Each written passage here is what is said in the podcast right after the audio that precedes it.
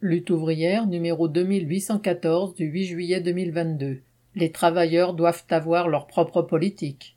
Rubrique éditoriale. Le camp des travailleurs doit avoir sa propre politique. Mercredi 6 juillet, Elisabeth Borne a fait sa déclaration de politique générale. Depuis la raclée électorale des législatives qui a fait perdre aux macronistes leur majorité absolue à l'Assemblée, elle est contrainte de trouver à droite ou à gauche quelques députés pour la soutenir. À peine né, ce gouvernement est déjà en difficulté.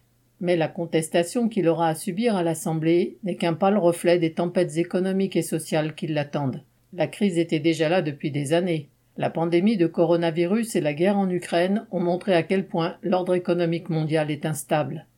À la sortie des confinements, quand les échanges économiques mondiaux ont redémarré, on a vu que l'économie capitaliste mondiale était incapable de répondre aux demandes de la reprise.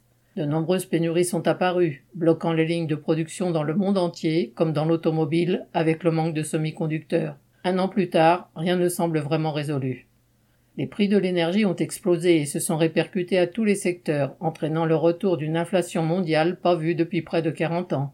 La finance est en plein affolement car les banques centrales mondiales, devant prendre en compte cette inflation, vont remonter le taux d'intérêt de leurs prêts et ne peuvent plus fournir l'argent gratuit qui alimentait la spéculation. Les bourses s'agitent avec fébrilité, menaçant de s'effondrer à tout moment.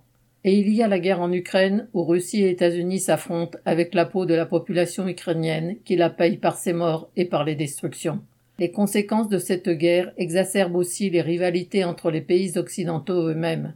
L'Allemagne, puissance industrielle dominante d'Europe, est coincée par les conséquences des sanctions économiques que les États-Unis ont imposées à la Russie. Le gaz russe n'arrive plus en quantité suffisante et les grands fournisseurs allemands de ce gaz sont au bord de la faillite, menaçant d'entraîner dans leur chute des pans entiers de l'industrie chimique de ce pays. Rebattant les cartes des rapports de force entre grandes puissances, la guerre a donné le signal du réarmement dans tous les pays. Alors il n'y a pas de question à se poser sur la politique que mènera Elisabeth Borne.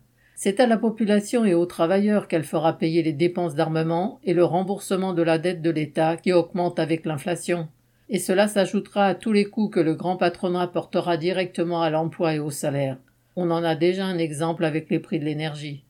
Dans une tribune publiée il y a une semaine, les PDG de Total Energy, Engie et EDF ont appelé les classes populaires à faire des économies, expliquant que leurs prix ne baisseraient pas. Ces trusts sont les vrais responsables des hausses. Placés devant l'alternative entre la voiture électrique et celle à moteur thermique, leur position de monopole leur a permis de trouver la solution qui préserve leurs profits.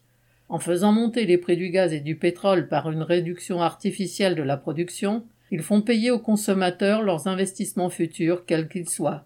Ils vendent moins, mais plus cher, et ça rapporte énormément. En seulement trois mois, Total Energy a fait plus de 9 milliards de dollars de bénéfices. Toute la société paye pour enrichir les actionnaires des majeures pétrolières et le gouvernement ne peut que s'y plier. Face à cela, le camp des travailleurs, pour l'instant, n'a pas de politique ni de parti pour le représenter. Sans parler du RN, ennemi de toujours du mouvement ouvrier, les partis de la NUP sont, comme les autres, respectueux de l'ordre capitaliste. Il n'y a qu'à voir comment le dirigeant du PCF, Fabien Roussel, a vanté les vertus d'un gouvernement d'union nationale. Cela fait longtemps que l'objectif du PCF n'est plus de renverser le capitalisme, mais de trouver le moyen de participer à un gouvernement qui mènera une politique anti-ouvrière. Pour nous travailleurs, rien ne peut venir de ces partis, pas même une compréhension de la situation. Nous devons réaliser que collectivement nous représentons une force considérable, par notre nombre, notre concentration dans les entreprises et notre place dans la production. Si nous en prenons conscience, alors tous les espoirs sont permis. Bulletin d'entreprise du 4 juillet 2022, Nathalie Artaud.